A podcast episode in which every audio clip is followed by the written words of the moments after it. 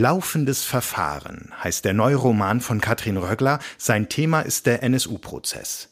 Im Gespräch mit Andreas Platthaus hat die Schriftstellerin ihr Buch am FAZ-Stand auf der Buchmesse vorgestellt, eine Sonderfolge des Bücherpodcasts. Meine Damen und Herren, herzlich willkommen zur nächsten Veranstaltung am Stand der Frankfurter Allgemeinen Zeitung.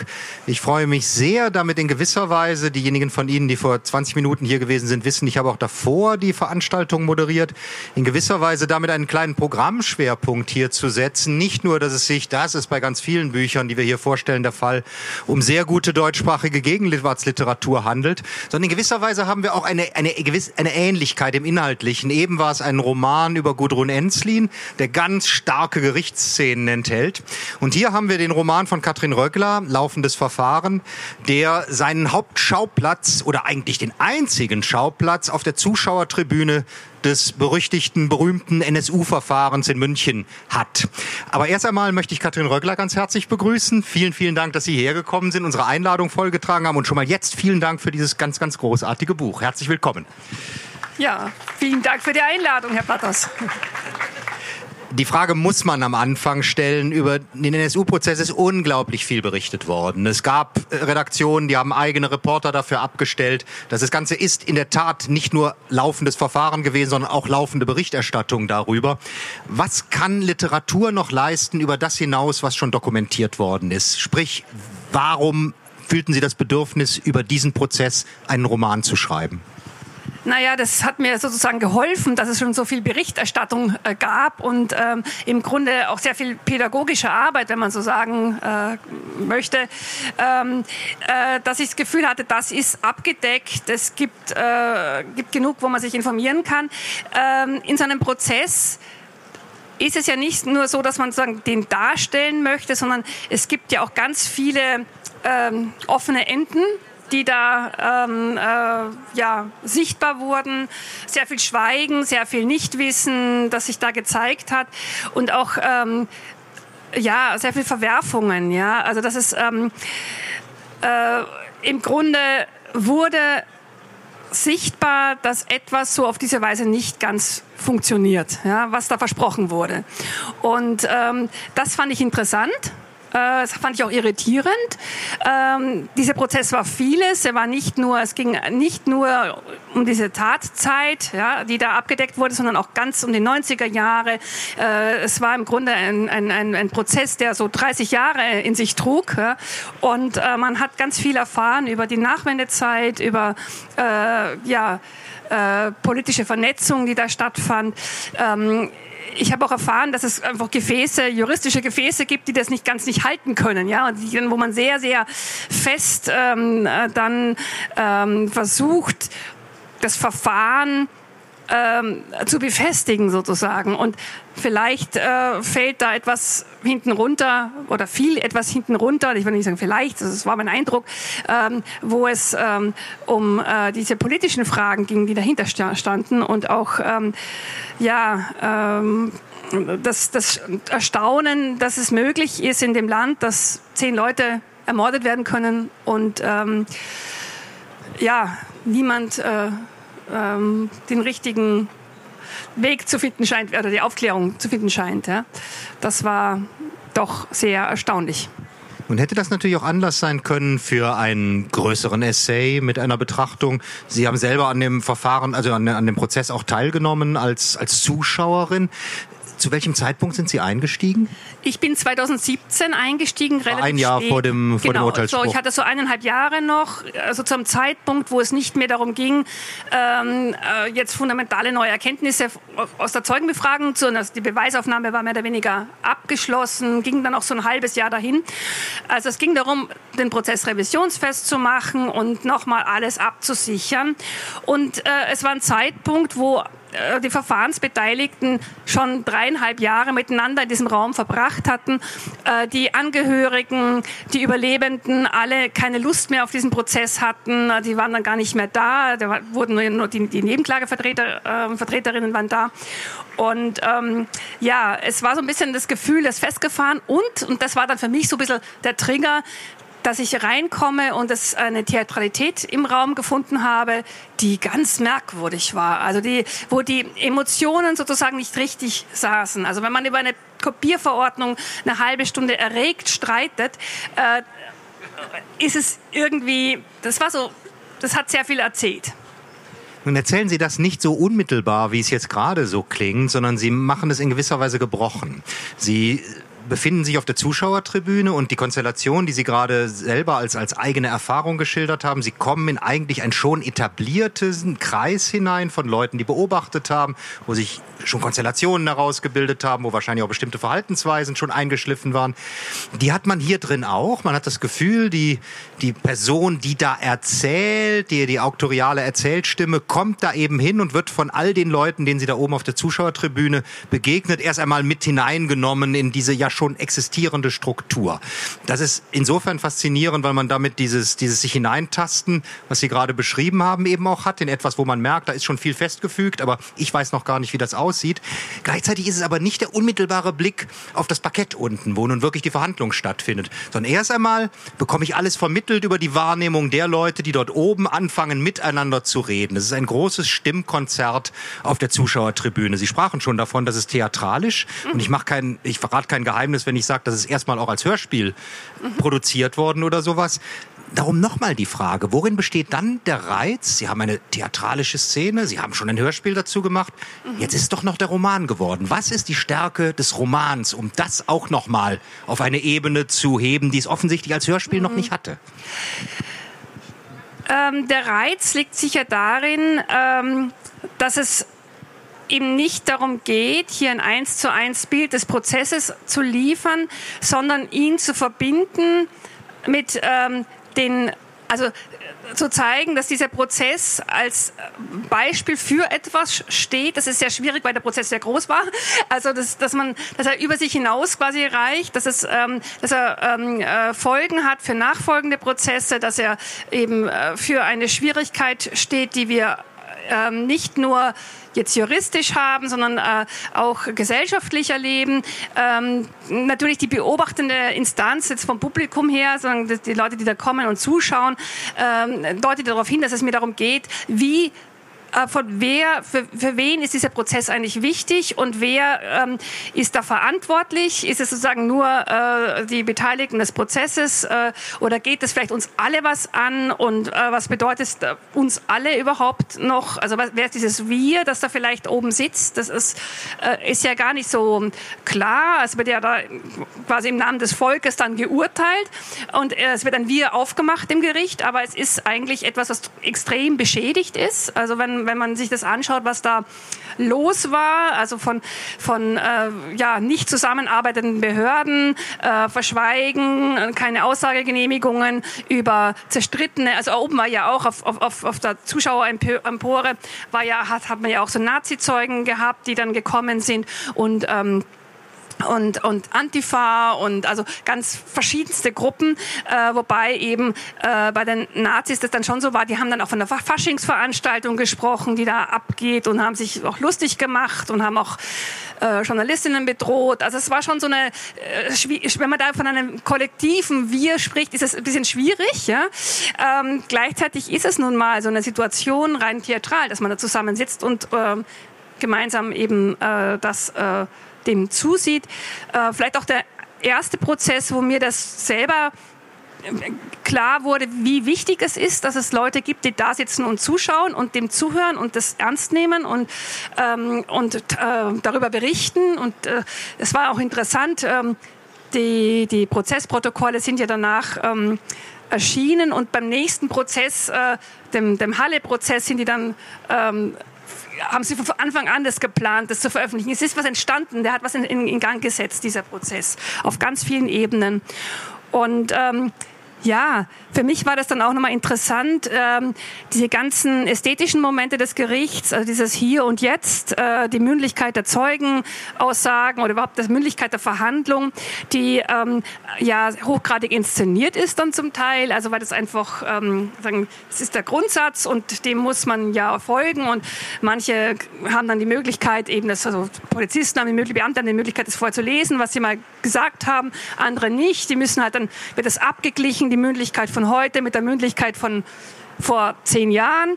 Ähm, äh, das äh, ist alles sehr spannend. Das, ist, äh, also das Gericht ist nicht nur ein Ort, der, der jetzt irgendwie aus Papier besteht, sondern aus ganz viel eben Inszenierung, ganz viel ähm, ja, äh, eben, wie gesagt, dieses Theatrale hier und jetzt, ähm, äh, auch Intervention, auch Eskalation, die ganz bewusst herbeigeführt wird.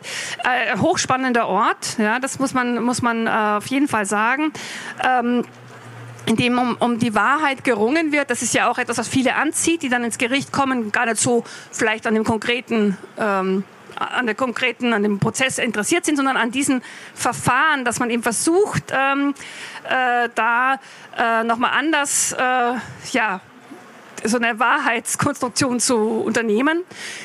Dann kommt noch hinzu, für eine Schriftstellerin ist natürlich total reizvoll diese Überkomplexität. Ja? Man hat hier eine Million Akten, man kann es nicht darstellen, es ist immer eine ästhetische, egal ob, ob das jetzt die Süddeutsche gemacht hat oder ob das jetzt irgendwie also der, ähm, diese, diese ähm, fünfbändige ähm, äh, von Annette Rammelsberger, Wiebke Rahm und Hanif Schulz, dieser rausgegebene ähm, Proto das Protokoll ist auch bearbeitet, ist auch ästhetisch, also es hat nicht nur, es ist natürlich folgt gewissen Prinzipien, aber es ist eben auch äh, nicht der Prozess, der ist nicht darstellbar.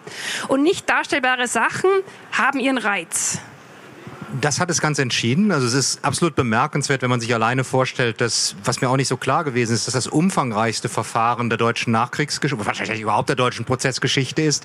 Also umfangreicher als der Auschwitz-Prozess, umfangreicher als, als der Stammheimer Prozess gegen die RAF, was ja einerseits unglaublich ist, vielleicht auch beschämend für die alten Prozesse, aber das ist ja erstmal vollkommen egal. Und dass sie daraus einen Roman gemacht haben, der auf etwas mehr als 200 Seiten ein, ein unglaubliches Verständnis in meinen Augen für die juristischen Probleme auch, auch schafft. Sie sprachen schon gerade an, was mir da beispielsweise, und ich bin mit einer Juristin verheiratet, äh, wirklich klar geworden ist, ist die Bedeutung der Zuschauer, der Öffentlichkeit der Rechtsprechung. Das ist wirklich bemerkenswert, dass etwas, was wir alles als völlig normal hinnehmen, hier plötzlich mal zum Gegenstand wird. Nicht, dass das in irgendeiner Weise tätisch behauptet wird, sondern es entwickelt sich in diesem erstaunlichen Gespräch auf dieser Zuschauertribüne. Und eigentlich sind die Zuschauer ja wirklich genau das. Zuschauer, die ja eigentlich gar nicht als reflektierende Größen wahrgenommen werden. Das ist bei ihnen ja das faszinierend andere, dass man plötzlich die Akteure im Zuschauerraum eigentlich sitzen hat. Eine Umkehrung dieser, dieser, dieser Sache. Und für mich war es interessant, dass man das Gefühl hat, dass dieses erzählerische Wir, was, was Sie gerade nochmal anspannen, dieses, ja, wie, meinethalben wirklich im Namen des Volkes, was am Anfang noch so ein bisschen ratlos in diese Konstellation reinkommt, für meinen Geschmack im Lauf dieser 200 Seiten auch immer abgeklärter wird in der Betrachtung. Ich habe das Gefühl, es findet sich selbst auch in diesen Prozess hinein. Nun endet das Ganze ja nicht in dem Sinne mit dem Schuldspruch oder sowas, sondern man geht in gewisser Weise auch wieder raus. Man weiß schon, wie es ausgegangen ist, wissen wir ja eh alle.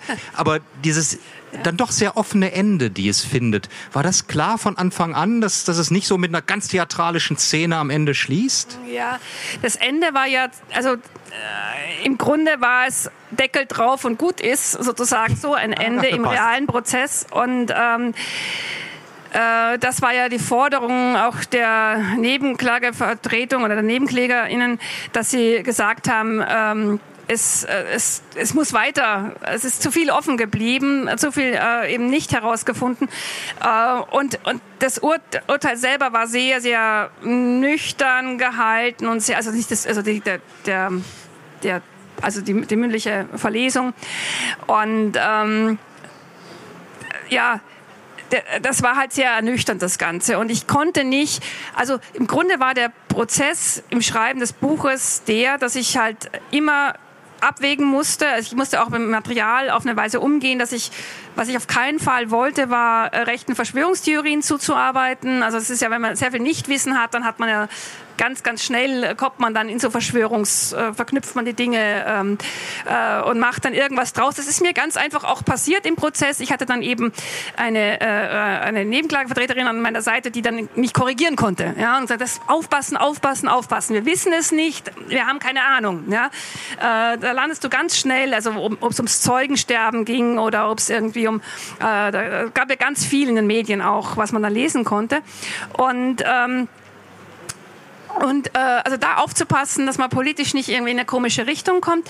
Und äh, zugleich aber auch ähm, war klar, ich kann, ich hätte gerne, ich hätte gerne ein anderes Urteil oder aber das was, was wäre, das wäre anmaßend gewesen. Es wäre völlig anmaßend gewesen. Ich kann mich nicht übers Gericht stellen. Das ist genau der Punkt und das, dem muss ich einfach auch ähm, äh, ich hätte damit den ganzen, das ganze Buch entwertet, ja, weil das ist sozusagen, entweder nehme ich es als Gewicht und ernst oder ich mache mich dann auch lustig drüber, ja. Also wo lande ich denn da dann?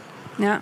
Ist die Scheu, die Sie jetzt gerade sozusagen im Kontext dieser, dieser Antwort anklingen lassen, beispielsweise selber etwas wie, wie Verschwörungstheorien oder, oder seltsame Behauptungen oder sowas in dem Roman zu kolportieren, ist das auch die Ursache dafür, dass es auf dieser Zuschauerbank jetzt keine Erzählperspektive eines wirklich Rechten gibt, kein Neonazi, der jetzt da auch als, als eigenständige Persönlichkeit, die anderen sind mit Namen benannt und bekommen so ihre eigenen Dialoge.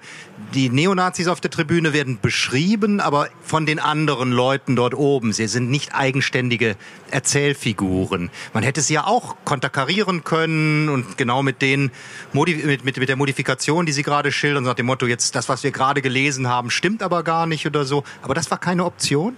Es hat mich einfach nicht interessiert. Das muss ich ganz einfach so sagen. Also das wäre so, ähm, das wäre, das wäre dann auch. Ähm, ich wollte eigentlich den Streit zeigen, der noch auf dem, sag ich mal, auf demokratischen Boden stattfindet und nicht, ähm, also ja.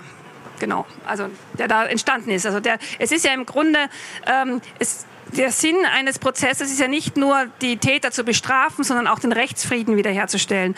Und äh, das ist ähm, etwas, was hier so nicht gelungen ist. Also ja, und ähm, das, das darum ging es mir. Was heißt das eigentlich, wenn wir dann so in diesem Zwist äh, stehen bleiben mit diesen vielen offenen Fragen, ähm, mit diesem äh, dann unbefriedigenden, symbolisch war es ja so, dass, den, ähm, dass man hat äh, die, die, äh, die Haupttäterin hat man dann verurteilt und die, die, die vier anderen, einer, der, der Einzige, der gesprochen hat, dann noch am meisten Strafe bekommen und drei, wo klar war, das sind ähm, absolute, also zwei von denen waren absolute Neonazis, die da ganz klar sich da auch verhalten haben.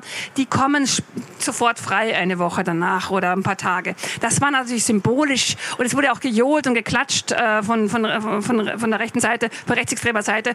Ähm, das ist, ähm, das ist äh, schon bitter gewesen. Und ja. Nun gibt es in, wir alle wissen, um was es in dem Buch geht. Wir wissen, welches Verfahren darin geschildert wird.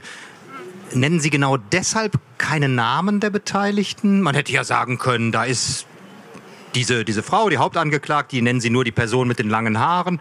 Äh, jeder weiß trotzdem natürlich genau, um was es geht, weil wir den Kontext kennen. Trotzdem ist es so auffällig, dass es keine Eigennamen gibt. Auch auf der Zuschauertribüne ist man nicht mal irgendwann per Du oder, oder man redet sich mit Namen an, sondern es werden in gewisser Weise Typisierungen aufgemacht. Die, die Figuren stehen für bestimmte ja, sagen wir Gruppen, die sich dort im Zuschauerraum finden. Das ist sehr auffällig. Und was ist die Überlegung dahinter? Ist es gar nicht nötig, da Namen zu nennen? Oder ist es einfach auch die mangelnde, der mangelnde Wille von Ihnen zu sagen, ich will denen jetzt nicht auch noch die Ehre des, der Namensnennung geben? So beides. Also sagen wir mal so, die bei den bei den äh, bei den äh, Angeklagten war es ja ein bisschen so, dass ähm, dass die ja Heldenfiguren in den Medien wurden. Das ist ja irgendwie ganz äh, verrückt, dass dadurch, dass sie, also Beate Zschäpe wurde ja andauernd erwähnt und es wurde dauernd in den Medien auch darüber überlegt und, und so weiter. Ich muss es gar nicht wiederholen. Es hat mich einfach äh, hier auch nicht äh, interessiert, das fortzusetzen.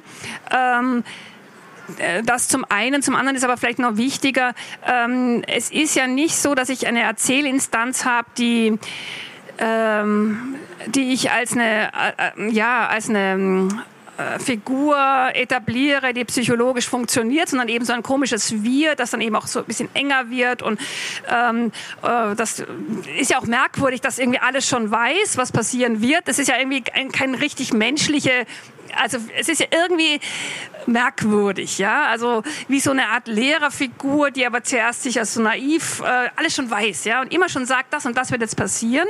Und eigentlich nur von der Prä von, von der Präsenz oder vom Präsenz dann auch der der, der was passiert auf, der, auf dem Podium oben unterbrochen wird. Also das ist, dieses Zukunftspanorama wird ständig äh, vom Streit dieser typisierten Figuren unterbrochen.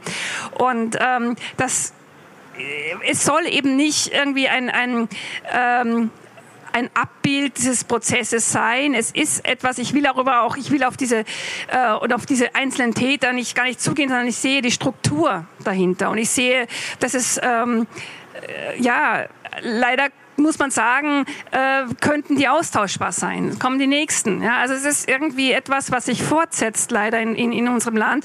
Ähm, das ist so und damit müssen wir umgehen. Und ähm, ja, da, da hilft uns der Name nicht weiter.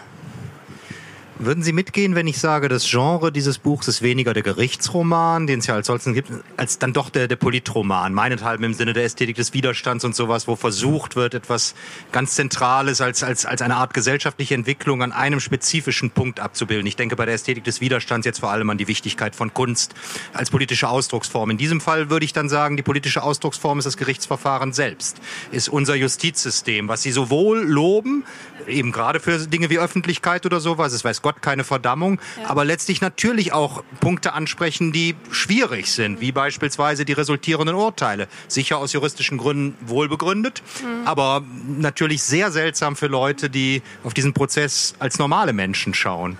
Also ist es ein, vor allem ein politisches Buch. Ja, mich interessiert das Gericht als politischer Ort, aber es ist jetzt, also ich würde selber nicht von dem Politroman sprechen, das hat irgendwie auch einen komischen also Romane sind Romane, ja. Also ich kann, ich kann da nicht, also ich weiß nicht, was ich mit dem Zusatz Natürlich interessiert mich äh, jedes Buch, das ich schreibe, versucht etwas zu verstehen äh, von der Zeit die mich umgibt, ja, oder das, wo ich drin stecke, was mich, äh, ähm, es ist ein Versuch, äh, Gegenwart zu verstehen und da gehört die Gerichtsbarkeit wesentlich dazu, ja, und äh, ja, äh, ein ganz wesentliches Inst demokratisches Instrument, auf das wir schauen sollten, was mit ihm ist und wie es mit ihm weitergeht, ja. Sie schreiben nun relativ selten Romane. Also für jemanden, der, der so lange eigentlich schon im Metier ist und auch so hoch ausgezeichnet wie Sie. Sie haben eigentlich einen viel größeren Schwerpunkt jahrelang auch im Radio gerade gehabt. Sie haben es fürs Theater geschrieben oder sowas. Wann ist, wie gesagt, das ist jetzt hier ein Stoff, der ist mehrfach von Ihnen bearbeitet worden oder sowas.